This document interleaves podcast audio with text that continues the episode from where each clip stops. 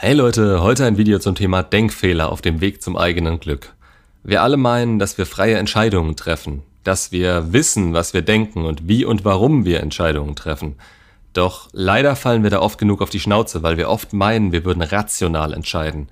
Aber der Verstand hat bei den meisten Entscheidungen nichts zu melden. Unser Hirn lässt sich da gern austricksen. Wir alle kennen diesen Moment. Wir lesen ein Buch oder einen Artikel im Internet, zum Beispiel Aufräumen leicht gemacht in 10 Schritten. So, gelesen. Und jetzt?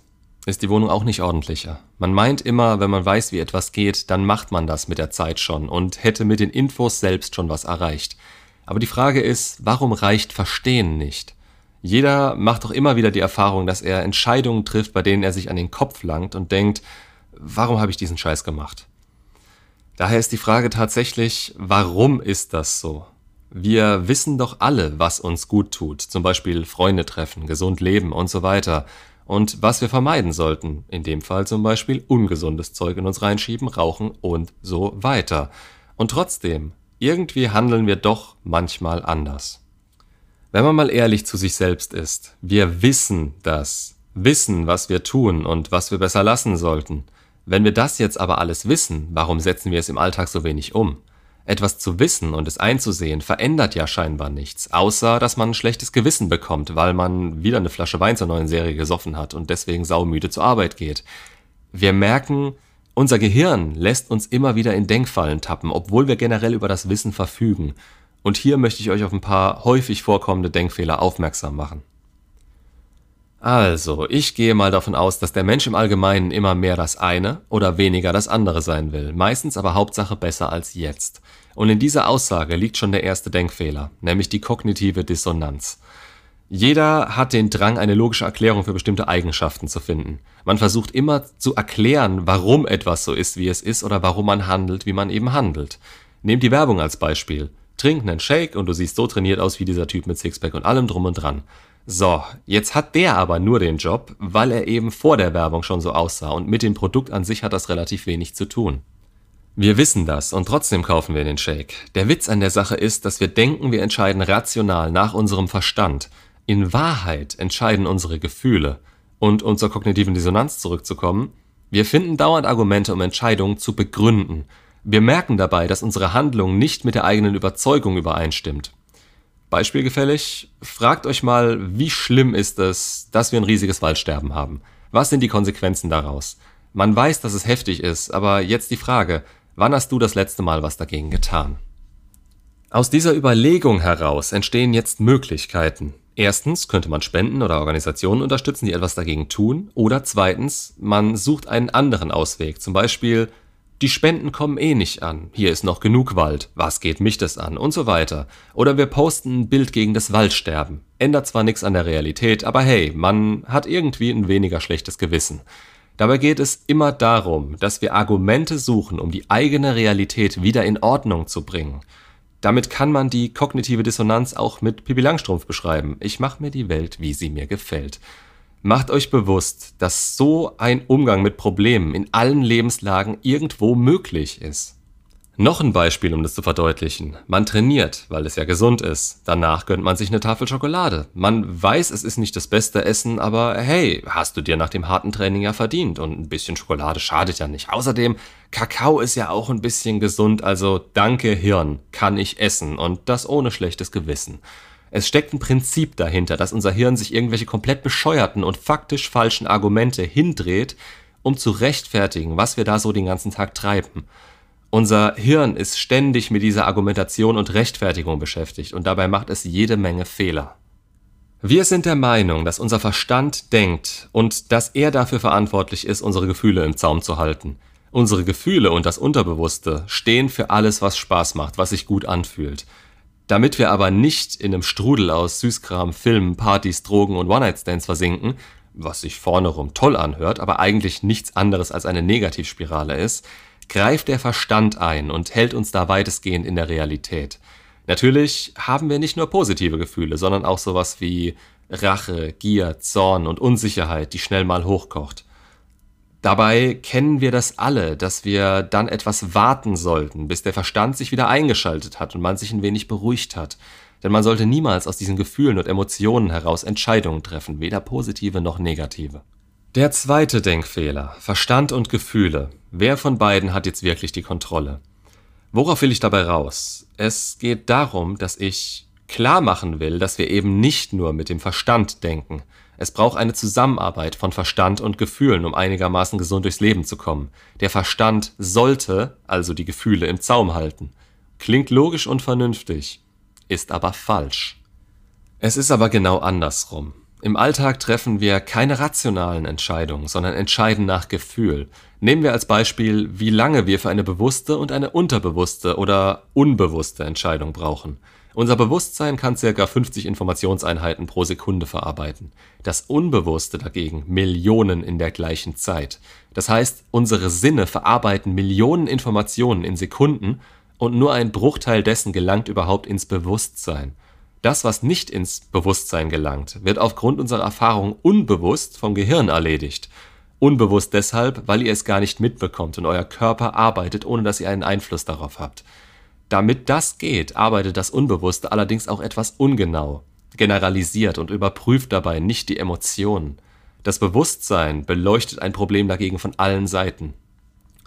Also zusammengefasst, das Unbewusste kann nicht so gut präzise arbeiten, ist aber super in komplexen Situationen, wie zum Beispiel, das ist irgendwie komisch oder ich hab da so ein Gefühl. Da wir also meistens mit dem Gefühl statt dem Verstand entscheiden, erklärt sich auch, warum solche vorher genannten Ratgeber nicht funktionieren. Sie verändern nicht unsere Gefühle. Auf Gefühle zu hören ist bequem. Jeder kennt das mit dem inneren Schweinehund. Der Verstand sagt, mach mehr Sport, wenn die Gefühle oder eben der innere Schweinehund bocken, dann ist es verdammt schwer, sich ins Studio zu schleifen. Es ist wahnsinnig schwer, den Gefühlen mit Fakten entgegenzukommen. Es ist eigentlich fast nicht möglich. Es ist vielmehr die eigene Bestätigung, was man davon hat, die man dazu braucht. Dritter Punkt, wenn Gefühle und Unbewusstheit sich irren. Die Erfahrungen mit unseren Emotionen helfen in dem Fall bei schnellen Entscheidungen. Meistens bekommen wir das auch gar nicht mit. Wir haben ja auch Besseres zu tun, als jede möglicherweise aufkommende Situation abzuarbeiten bzw. zu überprüfen. Unser System ist an sich soweit in Ordnung.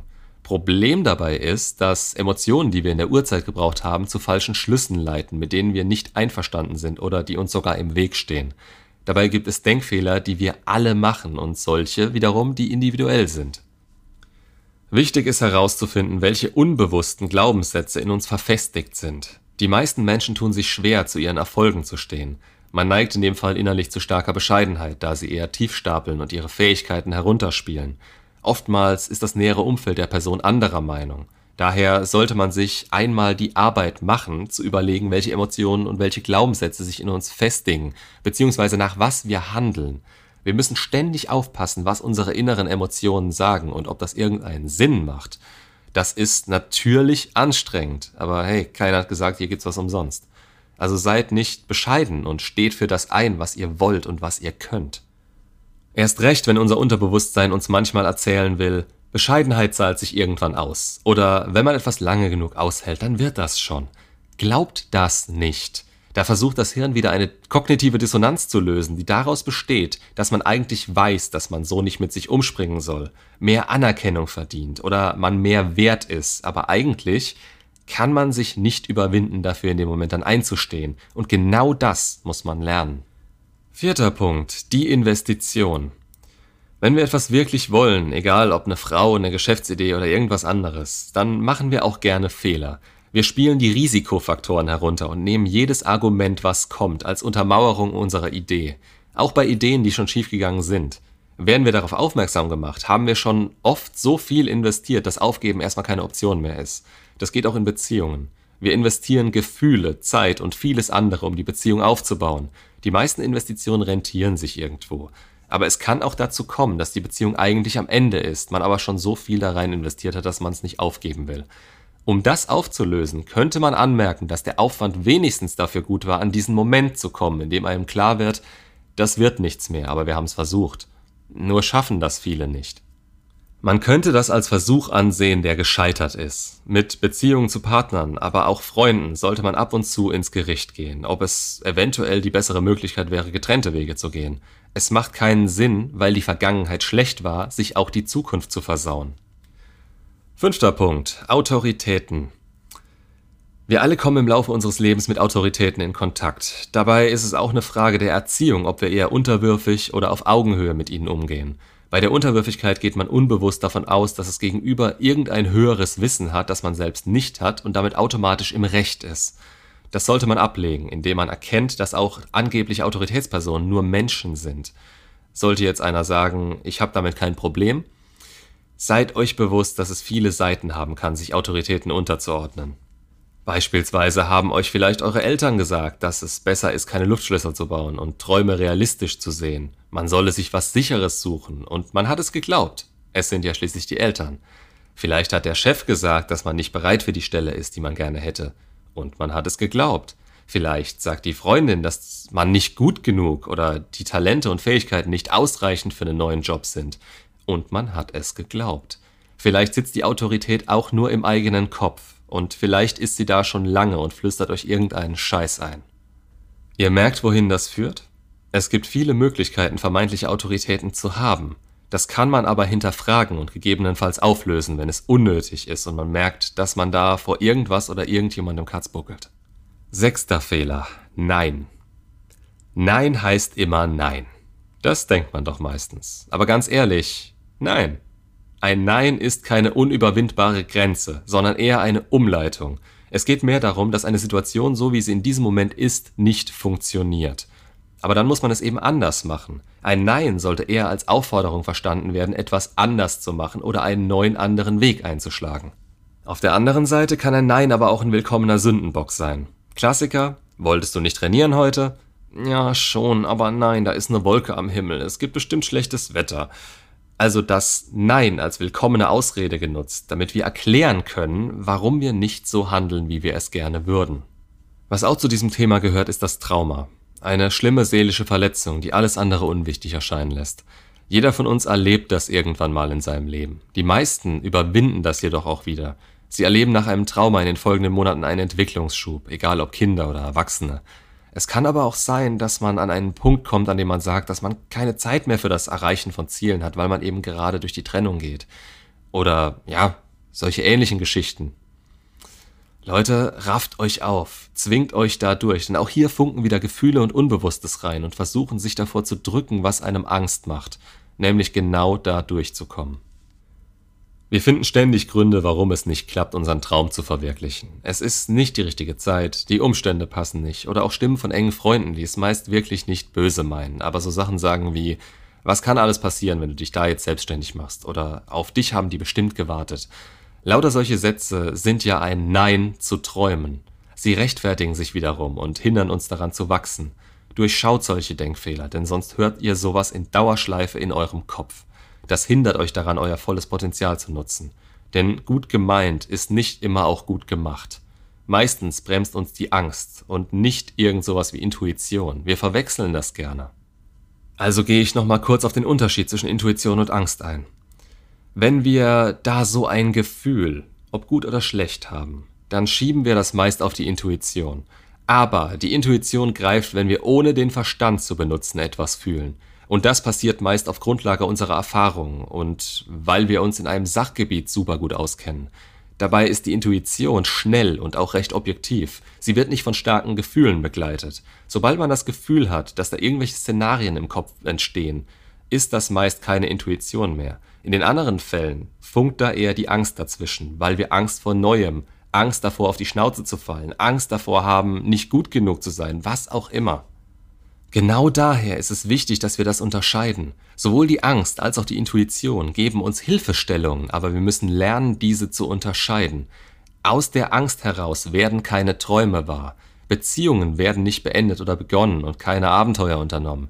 Und wer das der Intuition in die Schuhe schieben will, liegt komplett falsch.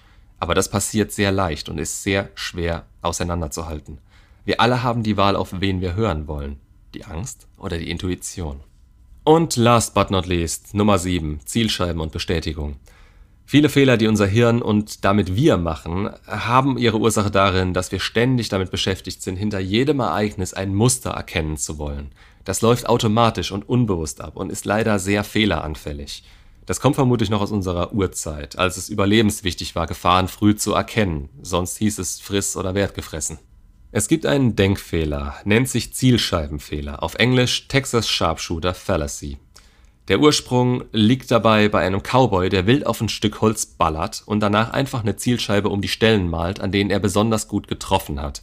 Auf unser Denken übertragen machen wir das auch alltäglich. Wir malen Zielscheiben um alle möglichen Ereignisse.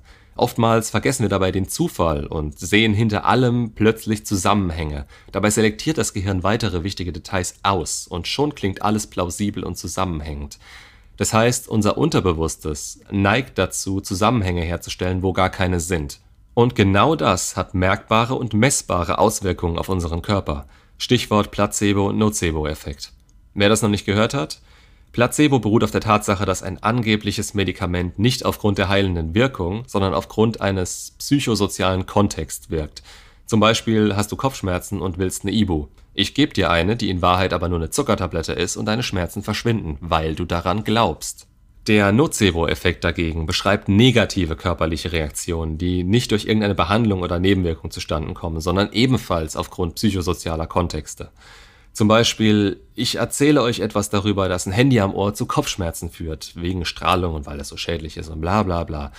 Und schon bekommt ein Großteil Kopfschmerzen, obwohl es wissenschaftlich gesehen keinen Grund dafür gibt.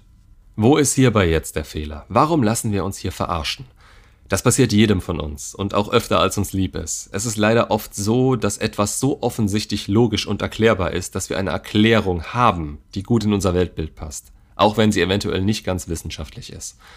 Ein anderes Beispiel. Viele können bei Vollmond nicht gut schlafen. Wissenschaftlich ist es nicht erwiesen, dass es eine Auswirkung auf unseren Schlaf hat. Aber hey, man schläft ja nicht gut.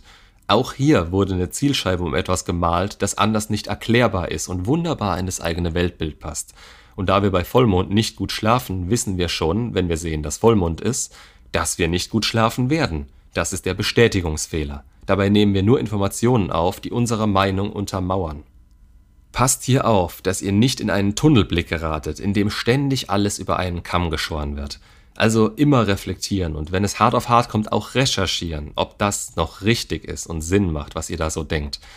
Ich hoffe, ich konnte euch einen kleinen Einblick in das Denken geben und was da so schief laufen kann. Lasst euch einfach gesagt sein, ja, es ist anstrengend, sich vieles ins Bewusstsein zu holen, aber es zahlt sich meistens aus, das zu hinterfragen und wenigstens zu versuchen, tatsächlich rationaler zu werden. Macht's gut und bis zum nächsten Video.